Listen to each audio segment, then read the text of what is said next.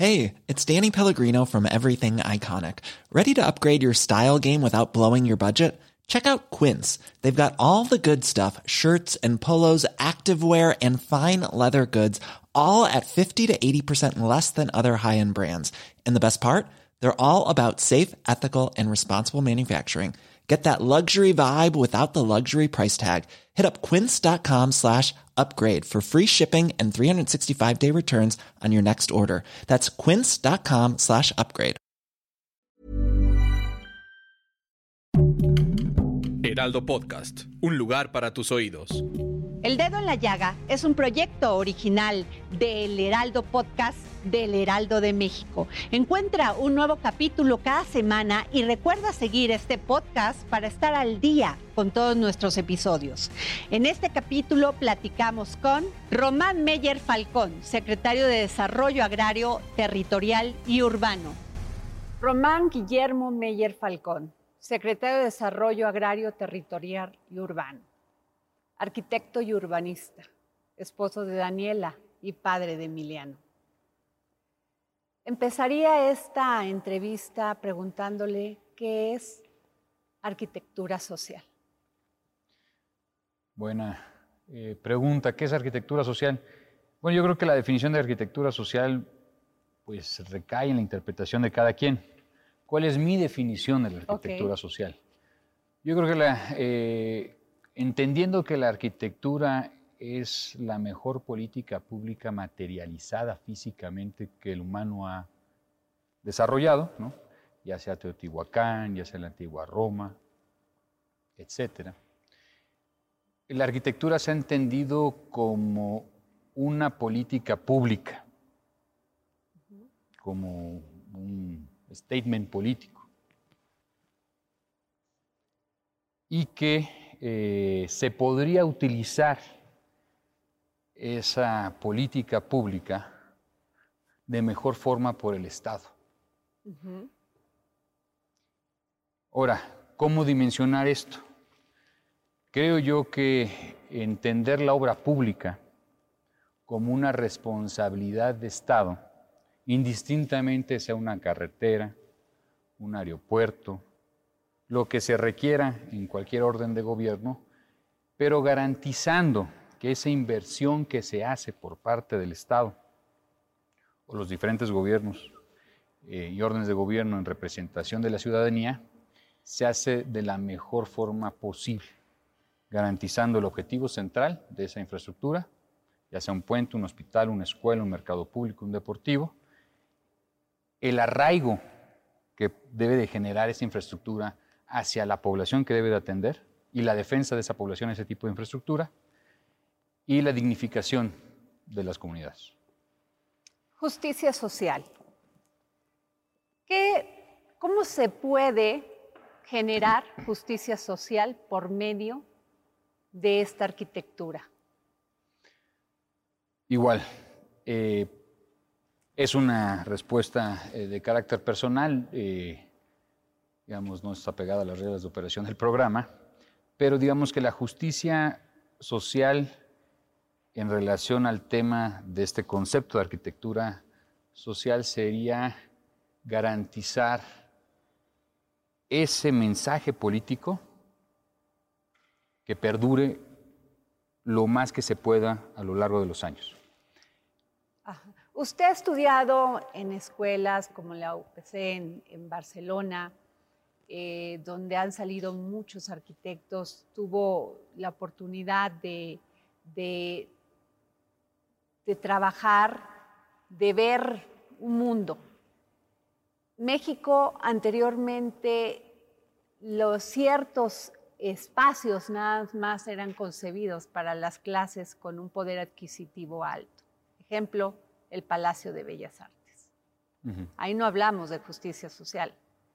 Nada más entraban los que podían entrar. ¿Cómo definió e-, eso a un joven como Román Meyer hacer, a generar este cambio en los espacios urbanos de nuestro país? Muy bien, bueno, en relación, eh, por deformación, disculpa sobre esta observación que tú haces, Yo creo que si bien la gran mayoría de la población mexicana no puede ir a Bellas Artes, la idea general de haber constituido Bellas Artes fue la adecuada. Hacer este recinto eh, que buscaba promover la difusión de la cultura, ya indistintamente quien podía entrar o no, es, digamos, este, recae más en el tema administrativo, este, fue la adecuada. Y creo que eh, eso se ha venido replicando, no solamente en el caso mexicano, el caso latinoamericano, otros casos internacionales, eh, desde hace ya mucho tiempo. Que lo público tendría que ser lo más importante. Eh, podemos hacer mención de las políticas públicas a principios del siglo XX en México, pues revolucionarias, principios del siglo, mediados del siglo XX, sobre la política de vivienda, etcétera, y tenemos ejemplos donde espacio público, vivienda, política ah, este, pública como Tlatelolco, Ciudad Universitaria fueron, digamos, la materialización de esas visiones. ¿no? Entonces, este, creo que en este caso en particular es entender que se puede agarrar estos conceptos generales de justicia y llevarlos a territorios que no han tenido justicia nunca territorios que pues, no son Alameda Central, pero que son territorios de todos los mexicanos. Eh, Iztapalapa, eh, Estado de México, Nezahualcóyotl, este, las afueras de Tijuana, etcétera, etcétera. Y también entender que esas comunidades que en muchas ocasiones no viven en la centralidad urbana, también requieren la dignificación, digamos, de, esto. Se, requiere, digamos, que esos espacios este, eh, también los tenga en esa población. ¿Cuál de todos estos proyectos que usted ha llevado a cabo, porque lo vemos de un lado a otro, de repente sale un tuit que está usted en Sonora, luego al, yo creo que en la tarde sale otro tuit de que está usted en Veracruz. Eh, ¿Cuál de estos proyectos realmente usted ha dicho, me tengo que concentrar en generarles dignidad urbana a la población? Yo creo que en todos. Eh, todos los proyectos los tratamos por igual, eh, desde la parte de la concepción hasta la administración de cada uno. También hay que entender, digamos, esta institución en la que eh, recae la Secretaría. Es una institución muy nueva. Es probablemente las secretarías de Estado más este, nuevecitas que existen por parte del Estado mexicano. Creo que también con la Secretaría de, Cultura, etcétera. Pero digamos, la Secretaría de Cultura tiene una estructura mucho mayor, está el INA, tenemos grandes instituciones. Este fue una secretaría que viene de la reforma agraria y se, se fusiona con un tema urbano. Entonces es muy complicada de dar a entender qué es lo que hace. Ahora, eh, yo creo que en cuestiones, digamos, de, definir esos proyectos y cómo los estamos cuidando, los cuidamos de la misma forma. Eh, y en muchos casos, pues lo que tenemos que hacer muchos de nosotros, no solamente un trabajo personal, sino el resto del equipo de trabajo, pues es que también tenemos que hacer esta supervisión en campo. Tenemos que revisar que las cosas que se proyectan en oficina tienen sustento en territorio, ¿no? Entonces, eso creo que es un mecanismo que pues estamos implementando en, la Secretaría, no solamente en mi caso, sino muchos más funcionarios en el cual eh, somos una estructura pequeña y que tenemos que tener la flexibilidad de poder atender otros, otros temas, otras cuestiones prioritarias. Ahora, le toca una secretaría complicada, porque pues han sido una serie de, escándalos con el tema del Infonavit, de cómo se construían estas viviendas sin servicios y que mucha gente pues fue estafada le, hicieron fraudes. Eh, ¿cómo, ¿Cómo volver a proyectar estas mismas necesidades de vivienda, pero que tengan todos estos espacios urbanos que sean amables y agradables con el medio ambiente, con las mujeres, con que la gente crezca, haga su vida y sean felices? Buena pregunta. Eh, yo creo que en cuestión a la política de vivienda, lo que nosotros tratamos de enfocarnos es que si bien nuestra labor en la Secretaría es de coordinación, pero que el Infonavit es un órgano tripartito autónomo, Eh, Fobiste, igual, Sociedad Hipotecaria Federal también, la propia Comisión Nacional de Vivienda también es un órgano descentralizado, con autonomía propia. Nuestra labor es la coordinación de todos, de coordinar. ¿Y a se todos. logra esa coordinación? Se logra esa coordinación afortunadamente, eh, entendiendo que la política que queremos impulsar en el gobierno federal es una política de entender la vivienda como un derecho y entender que anteriormente esa vivienda se veía como plenamente una política mercantil, que donde si había que promover viviendas a dos, tres horas de los centros de trabajo, sin servicios, sin conectividad, en un modelo repetitivo fordista de 10.000 casas iguales, este, no respondía a las necesidades de la población. Eso Y ahí, decir... perdón Sí. que le pregunte, ¿respondía a un esquema de corrupción o respondía porque no sabemos a qué respondía? Respondía a un esquema- un- una, una serie de, de Sí. casas, habitación sin ninguna planeación y además sin servicios. Sí. Yo creo que eso es multifactorial. Responde a una política que se había concebido como el crecimiento económico vía la construcción y de esa construcción viviendas. Viviendas que generaban, digamos, los incentivos incorrectos, la especulación incorrecta y que era un modelo que iba a fracasar tarde o temprano. Eh, y que hoy en día nos han dejado cientos, 150 mil viviendas abandonadas a nivel nacional, que eso en términos urbanos es la zona metropolitana de Puebla. Si de un día al otro estuviese abandonada, vandalizada y quemada. Eso, las implicaciones en materia de seguridad pública son inmensas. Entonces, lo que hemos venido promoviendo es tanto la parte, digamos, de la planeación urbana, como entender que las necesidades en materia de vivienda se concentran principalmente en cuestiones de mejoramiento y ampliación de vivienda. Eso quiere decir que la mayoría de los mexicanos requieren mejorar y ampliar sus actuales viviendas, no requieren viviendas nuevas Ok. donde solamente un 20% requiere viviendas nuevas. Entonces, toda una política que anteriormente se tenía iba a la vivienda nueva, pero no atendía el 80% de las necesidades de los mexicanos que recaen en mejoramientos y ampliaciones de sus actuales viviendas. Debido a ello, entonces, hicimos grandes reformas como la ley del Infonavit, donde eh, reorientamos el derecho al trabajador, que es su crédito, es su dinero, para poder entonces, con la libertad correspondiente, decidir en qué se quiere aplicar. Cuando usted me habla de la coordinación entre el Infonavit, Foiste y todo esto, eh, me imagino que usted les hace todo el plan, usted, en usted recae toda la responsabilidad de cómo se quiere este México de la cuarta transformación. Sí, no creo que caiga en mí la responsabilidad, afortunadamente. Es una ¿De corres- diseño? ¿De corresponsabilidad de diseño? equipo. Cor-. Cuando nosotros recién entramos a los primeros equipos de trabajo eran 2017. Ok. En ese entonces, bueno, pues todavía no había iniciado ni lo que correspondía a la campaña en ese entonces. ok.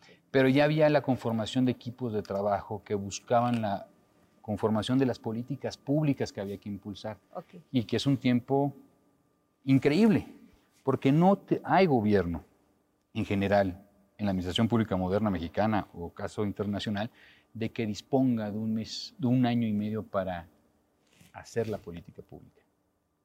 Eso es un tiempo eh, que nunca se va a volver a recuperar, pero que nos dio las bases como equipo. Tenemos en ese entonces estaba Edna Vega, quien es la directora de la Comisión Nacional de Vivienda, el subsecretario eh, Cervantes, el subsecretario Fajardo, estaba el compañero Carlos Martínez del Infonavit ya como parte del equipo que empezamos a constituir estos análisis de datos, esta, este cruce de datos estadísticos y pues, la determinación de la política pública.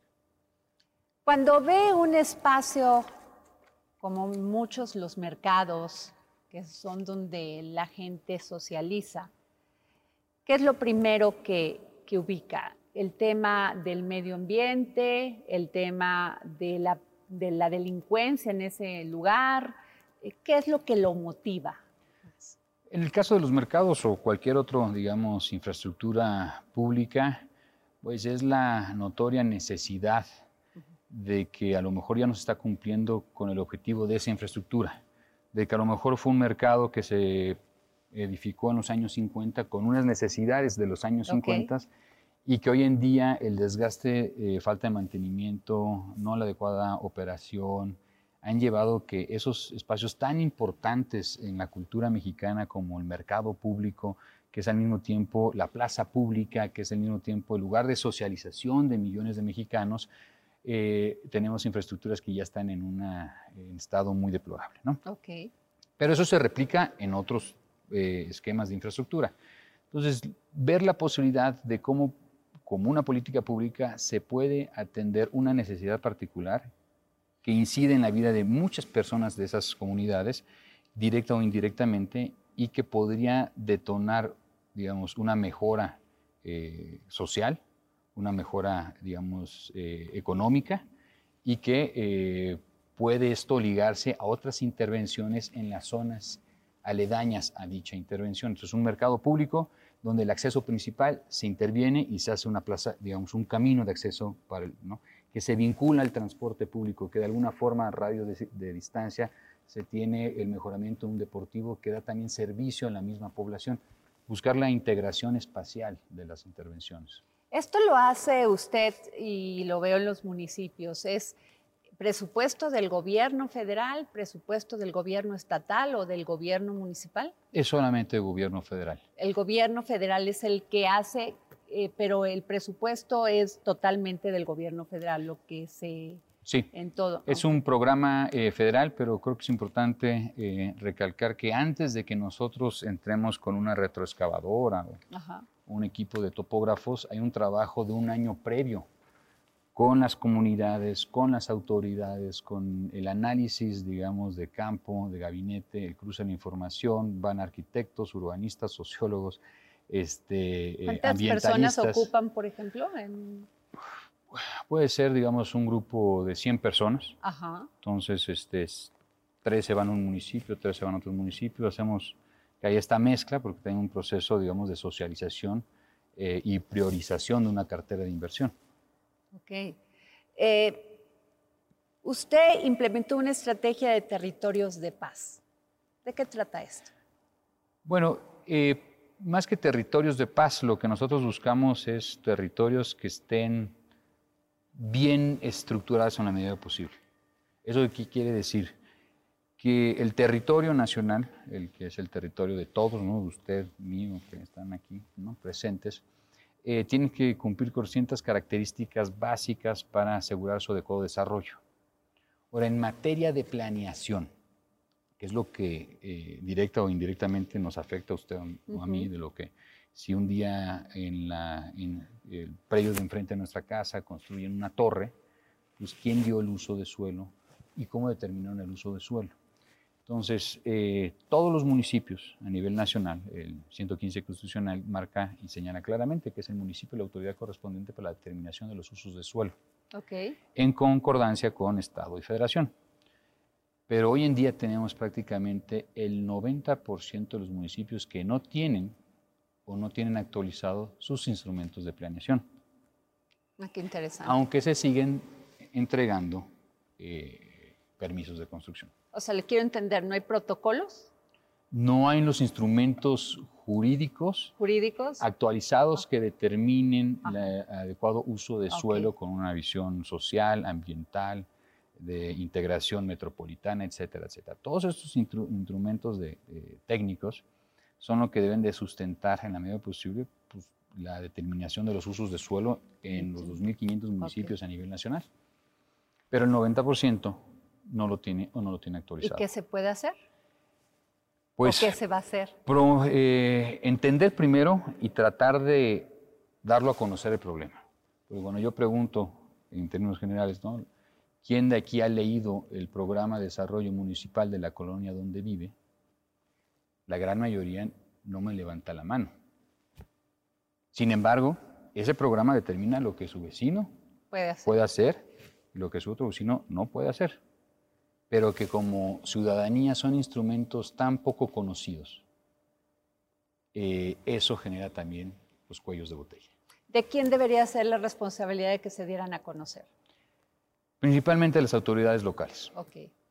Hay todo un protocolo de socialización, validación que tienen que asegurar los municipios de representación eh, y debate, ¿no? pero casi no se sabe. Entonces yo creo que hay un tema de educación urbana que se requiere en el país. Desde la primaria. Me imagino, bueno, de este, me imagino que de eso se ha dado cuenta usted que el tema de cómo se construyó nuestro país tiene serias deficiencias, empezando por la Ciudad de México. Estamos sobre ocho volcanes o diez volcanes alrededor, eh, vivimos sobre un lago en esta zona. ¿Qué se puede hacer, por ejemplo? En, eh, nosotros hicimos un documental de La Tierra Grita y en aquel entonces un... Este, arquitecto chileno nos dijo que muchas ciudades se han tenido que desprender de su centro histórico, porque pues están como, como esta pues, sometidas a los terremotos y a los temblores. ¿Qué piensa usted de, la Ciudad de México? Yo creo que ¿Cómo está construida? ¿Cuál, es, ¿Cuál sería una perspectiva de lo que puede pasar en esta ciudad? Yo creo que hay que empezar con el hecho de que la Ciudad de México va a cumplir 700 años. Ok y que en la medida posible pues eh, tiene una, un antecedente histórico de por medio, ¿no? Y que indistintamente de ese antecedente eh, histórico eh, se determinó que los poderes, la política, estaría centrada en esta ciudad y que ha venido, digamos, en un proceso de transformación de lo que es su estado natural, como un lago, a eh, procesos de prácticamente de secar el lago, que se, en principios del siglo XX ¿no? se intensificaron en la zona eh, con un proceso pues, de, crecimiento y de especulación de la ciudad. Ahora, eh, la realidad hay que entenderla. Y la realidad es la que vivimos todos. Entendiendo esa realidad, Creo que lo que se puede hacer es eh, eh, seguir impulsando políticas eh, de desarrollo urbano, desarrollo metropolitano, de entender, digamos, la estructura de cuencas, el abastecimiento de agua, que es un tema central aquí como en otras ciudades como Mexicali. Este, y creo que hay, que priorizar temas en el desarrollo urbano de ciertas ciudades. Eh, algunos temas van a ser temas de vivienda, otros temas centrales son temas de eh, seguridad, de servicios básicos como el agua. Entonces creo que hay que empezar a entender que la historia de eh, las necesidades de Mexicali, Tijuana, Tapachula, Estado de México, son distintas, pero que hay que hacer la planeación a futuro, que como Estado mexicano y como sociedad no tenemos que ver esos instrumentos como una necesidad en el corto plazo a tres años sino que tienen que ser instrumentos de divulgación y conocimiento público. Okay. Eh, que, usted sepa, ¿no? De forma fácil y sencilla, que es la obligación del Estado, darle a entender eh, a su población, pues cómo está visualizado el desarrollo de su territorio. Usted como urbanista, ¿considera que se debe seguir poblando la Ciudad de México? No es que lo que yo opine o no, es la realidad. Ahora, la tasa de población demográfica en el país ha disminuido mucho. Ya no estamos poblándonos a una tasa de crecimiento como en los años 70, 80, 90. ya no tenemos tantos hijos. Exacto. Entonces, hay un proceso, obviamente, como... Hey, Dave. Yeah, Randy. Since we founded Bombas, we've always said our socks, underwear, and T-shirts are super soft. Any new ideas? Maybe sublimely soft. Or disgustingly cozy. Wait, what? I got it. Bombas. Absurdly comfortable essentials for yourself and for those facing homelessness. Because one purchased equals one donated. Wow, did we just write an ad? Yes. Bombas. Big comfort for everyone. Go to bombas.com slash ACAST and use code ACAST for 20% off your first purchase. Muchos países eh, a nivel donde las tasas de, crecimiento poblacional vienen a una disminución. Y eh, México es un país más, como otros más. Entonces, eh, van a seguir poblándose, pero en términos generales se van a poblar de diferente forma. la Ciudad de México con una tendencia, el Estado de México con otra, este, Mérida, Yucatán con otra, y creo que hay que poner atención donde, eh, en aquellas centralidades, en aquellas ciudades donde esto recaiga en una expansión de la mancha urbana. Porque hay que, creo que cuestionarnos el modelo de crecimiento eh, las densidades de crecimiento y los usos de mixtos, que pueden obviamente promover y sustentar sistemas de transporte público como el metro, el metrobús. Entonces yo creo que es una visión en la medida posible que hay que socializarla Okay. y Eh, el- democratizarla. El, tren Maya Sí. y eh, todo este proyecto del tren sísmico. Eh, leí que usted va a tener, va, va a tener este, responsabilidad de, de ver todo el tema del, de cómo generar estos espacios urbanos. ¿Me puede hablar más de ello? Sí, eh, digamos, en el, en el marco general de la planeación del territorio tenemos eh, eh, la Estrategia Nacional de Ordenamiento Territorial, que es un instrumento de ley que acabamos de, de sacar, que en sentido estricto tendría que regir el crecimiento de los próximos 30 años. Bueno, eh, lo que ahora estamos haciendo es atender las regiones donde el gobierno federal está impuls- impulsando proyectos de desarrollo regional, Aeropuerto Felipe Ángeles, Corredor del Istmo, Tren Maya. Y eh, tomando eso como referencia, estamos en los tres eh, instrumentando los instrumentos de coordinación de desarrollo. Tendríamos que estar publicando los regionales, que son los instrumentos de coordinación y también de coordinación política, vamos a decirlo así, con otros estados, eh, Yucatán, Quintana Roo, Campeche, Tabasco, Chiapas, en este caso. Con eh, miras a que estos instrumentos pues también sean instrumentos de acuerdos políticos Ok. porque los instrumentos de planeación también son instrumentos de acuerdos políticos, porque no nos sirve de mucho hacer planes de 1500 cuartillas si quedan este Que en eso lo hemos visto muy activo. Lo vemos, por ejemplo, con los yaquis, con las con, ser- con etnias indígenas, hablando sobre qué se va a hacer en el lugar. sí ¿Qué tan eh, importante es esto? Yo creo que es muy importante eh, el tema de socializar y entender que la conformación del territorio es un trabajo colectivo. Ok.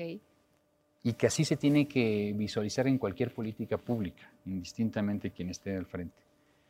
De que el Estado mexicano, o en el caso nuestro, ¿no? el gobierno federal, pues no tenemos la razón absoluta.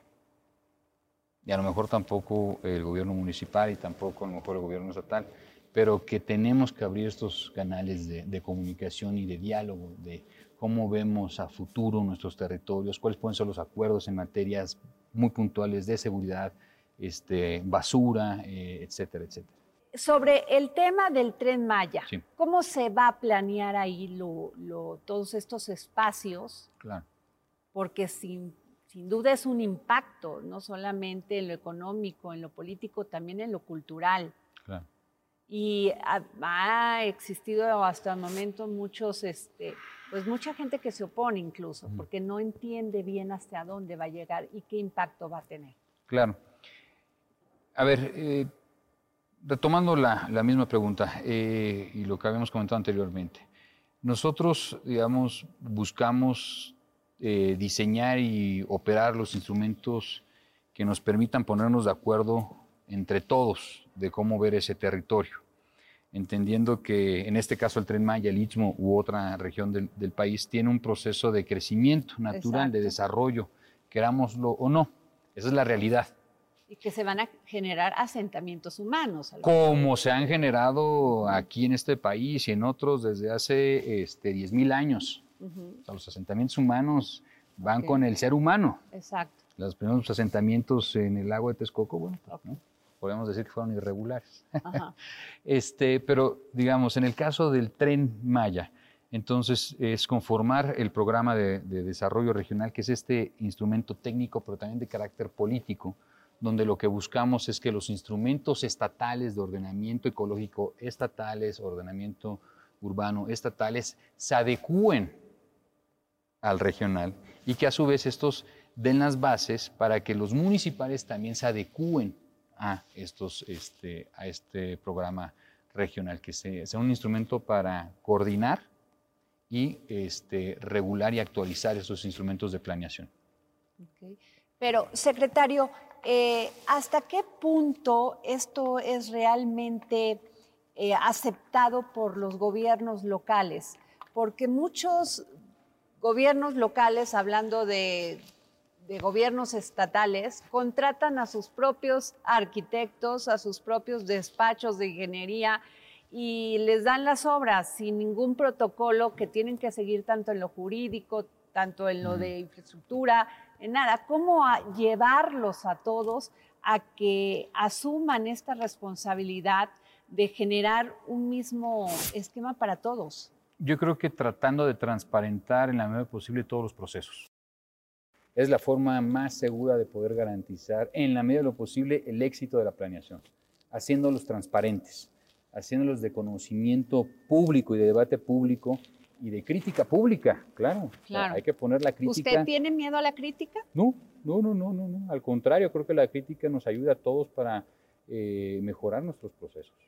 Una crítica adecuada creo que da retroalimentación de dónde, como cualquier crítica, ya Ujú. sea de un padre o un hijo, eh, hay críticas constructivas y creo que eh, tenemos la obligación de asumir esas críticas y dar respuesta a esas críticas.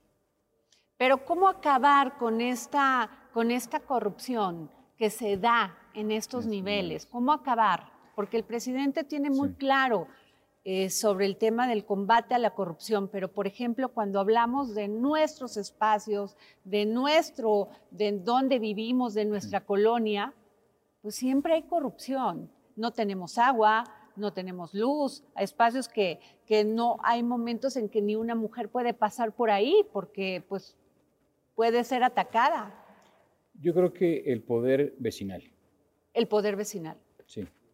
Ahí está un cuarto poder en materia urbana que nunca se ha hablado. A ver. El ¿me puede cuarto poder más? en materia urbana somos nosotros mismos. Son mi vecino, mi vecina. Somos nosotros de que si nos cansamos podemos ir a demandar a la autoridad correspondiente que actúe. Las agrupaciones vecinales, en muchas ocasiones, sobre todo eh, en zonas conurbadas, tienen una dinámica muy distinta que en la parte central de la ciudad.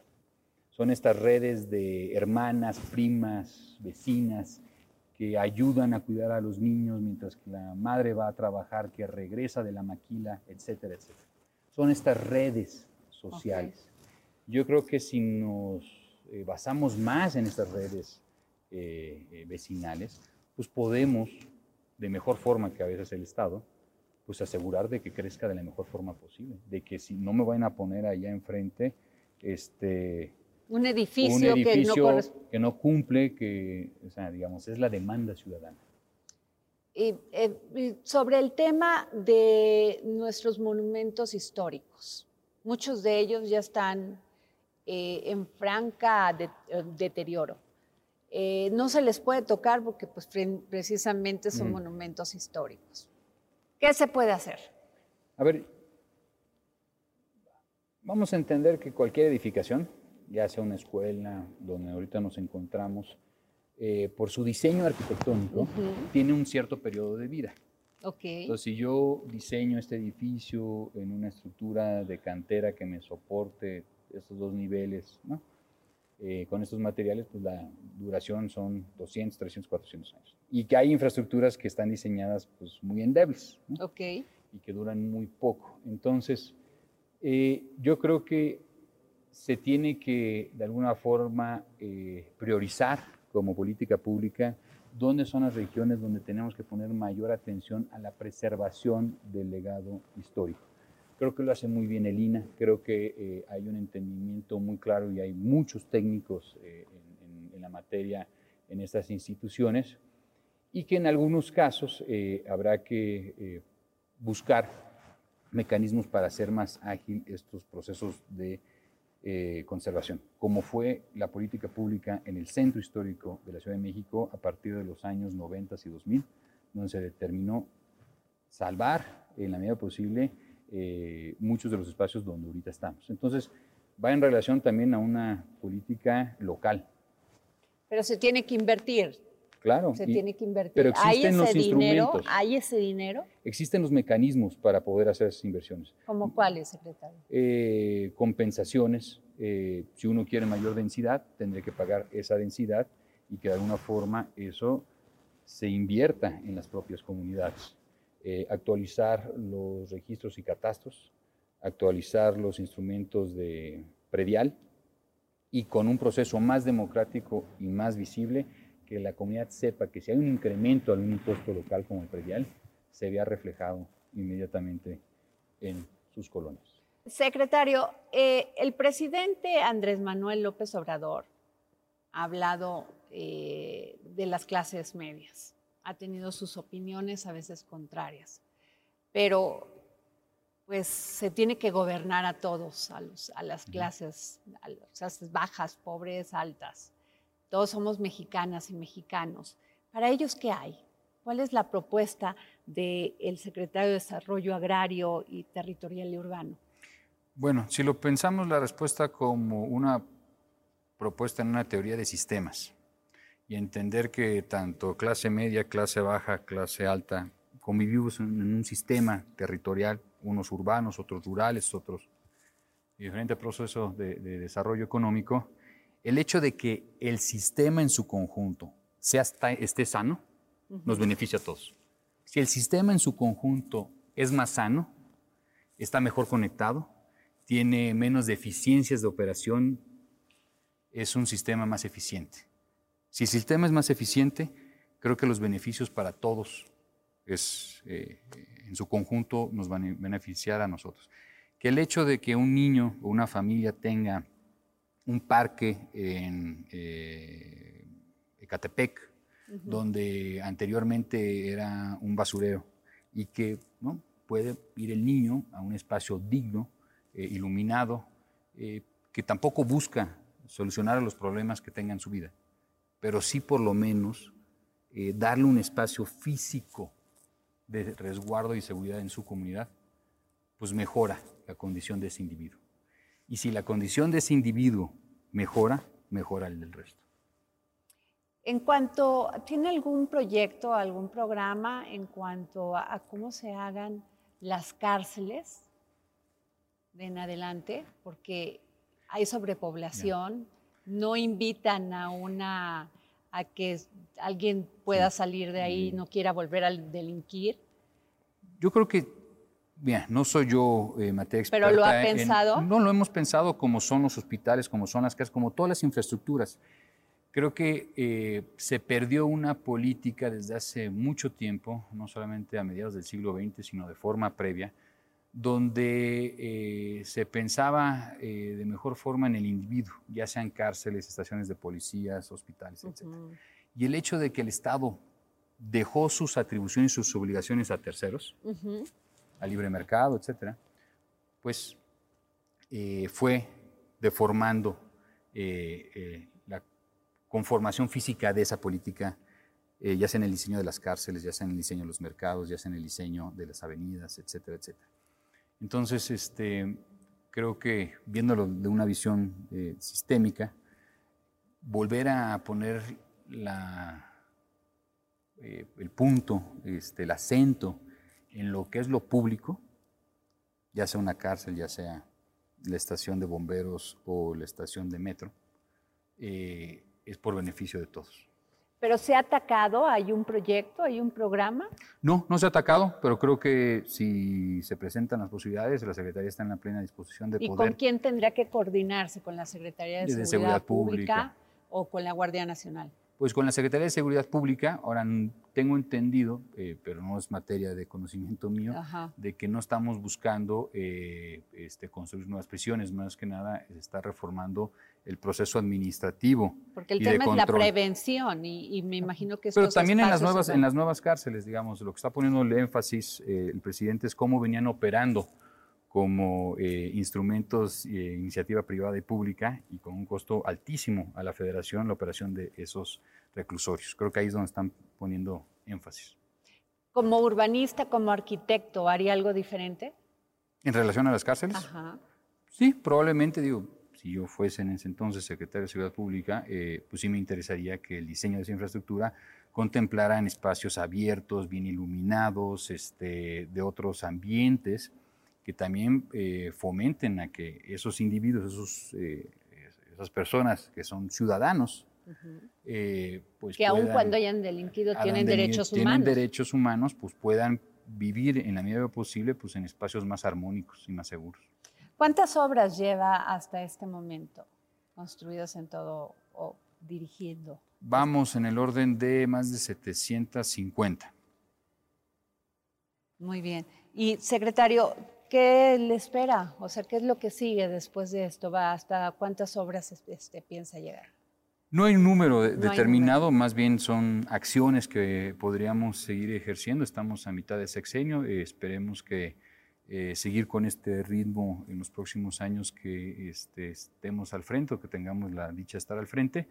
Y creo que pues tratar en la medida posible de atender las colonias de mayor rezago a nivel nacional. Ese sería, creo yo, el mejor de los escenarios. Secretario, hay varios asentamientos que a toda vista son ilegales, mm. cerca de los ríos, cerca de zonas que pueden ser peligrosas. En este pasado verano hubo pues muchos huracanes y los principales, este, las principales víctimas, como en el caso de Tula, pues, fueron personas que vivían cerca de estos asentamientos. ¿Qué, sea, qué se va a hacer para que esto ya no exista y no sigan muriendo tanta gente? A ver, yo creo que en el corto plazo pensar que ya no existan es una mentira. Pero ¿qué se va a hacer? Están ahí. El tema de la planeación. Regresamos de nuevo al mismo punto. Es un tema de planeación. ¿Y por qué no se quiere hacer? ¿Por qué no se quiere cambiar? No creo que no se quiera hacer. Yo creo que eh, falta un trabajo de conocimiento, vuelvo a reiterar, de conocimiento social de esos instrumentos, de que usted haya leído y que yo sepa qué dictamina el programa de desarrollo urbano en la colonia donde yo vivo. Porque si usted supiese y estuviese consciente, y nosotros también conscientes, y nos comunicamos, hubiéramos ido a decir que esa zona no era urbanizable hace ya mucho tiempo. Pero sin embargo son botín de políticos, porque son los que le permiten a estas personas. y también es una necesidad. Y nadie toma verdaderamente el costo político de decirle a estas personas que no se pueden quedar ahí. Estas personas no van ahí por gusto propio. No. Nadie va y se asienta en el borde de un río porque este, no hubiese una mejor opción es una necesidad que creo yo que como Estado mexicano, como sociedad, no hemos podido responder en su conjunto todos. En la, a poder garantizarle a nuestros conciudadanos, a nuestros vecinos, pues un mejor territorio donde vivir. Entonces creo yo que tenemos que volver a ser conscientes, porque vuelvo a reiterar, si no estamos conscientes al respecto, como ciudadanía, eh, sobre la necesidad de estar informados y demandar una planeación conjunta. Esto va a seguir por mucho tiempo. Ahora, en el corto plazo, ¿qué es lo que creo yo que podemos hacer? Es, eh, nos hemos puesto a la meta la Secretaría de poder promover eh, una simplificación metodológica a nivel nacional en coordinación con Semarnat que ve la parte ecológica y nosotros la parte urbana, que debe ser vistos de la misma forma porque es un mismo territorio, eh, y que pudiéramos eh, actualizar o promover eh, muchos más instrumentos municipales de aquí al resto del sexenio. Es una meta ambiciosa, esperemos estar hablando por arriba de 200, 300 instrumentos de planeación, pero creo que es un primer paso. Eh, y dejarlo muy claro a todos eh, en su conjunto, también a secretarios de desarrollo económico, estatales o municipales, que también eh, la planeación se tiene que ver tanto la parte ambiental, la parte urbana y la parte de desarrollo económico. Aunque se tocan muchos intereses económicos y de todo tipo, ¿qué pues, tan dispuesto está el gobierno a hacerle frente a estos intereses económicos?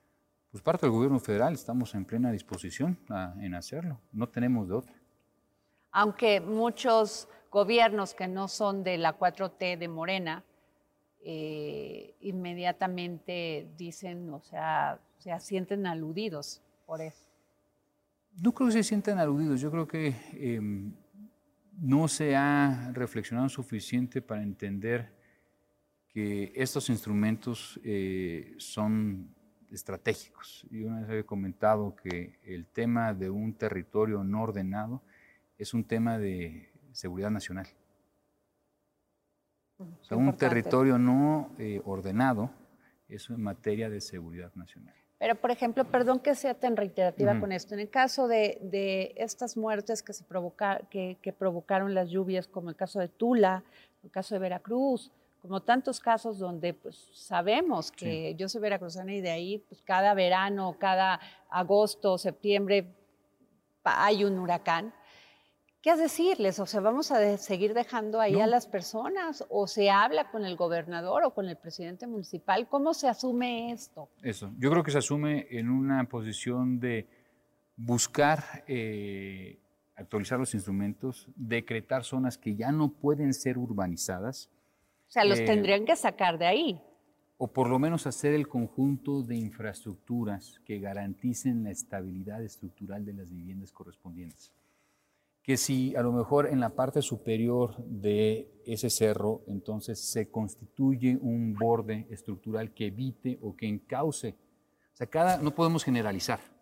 Tenemos que hacer un análisis específico por cada territorio, cada caso. A lo mejor en ese caso, con infraestructura que pueda canalizar, digamos, los excedentes que vengan de la cuenca, porque vivimos en una estructura de cuencas este país, eh, nos podría garantizar la seguridad de esa población.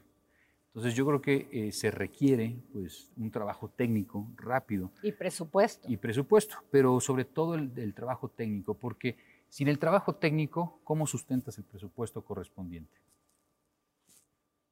Hijo, es que se antoja muy este, fácil decirlo, pero me imagino que es súper complicado o sea, poner a todas estas instancias en, coordinación. coordinación.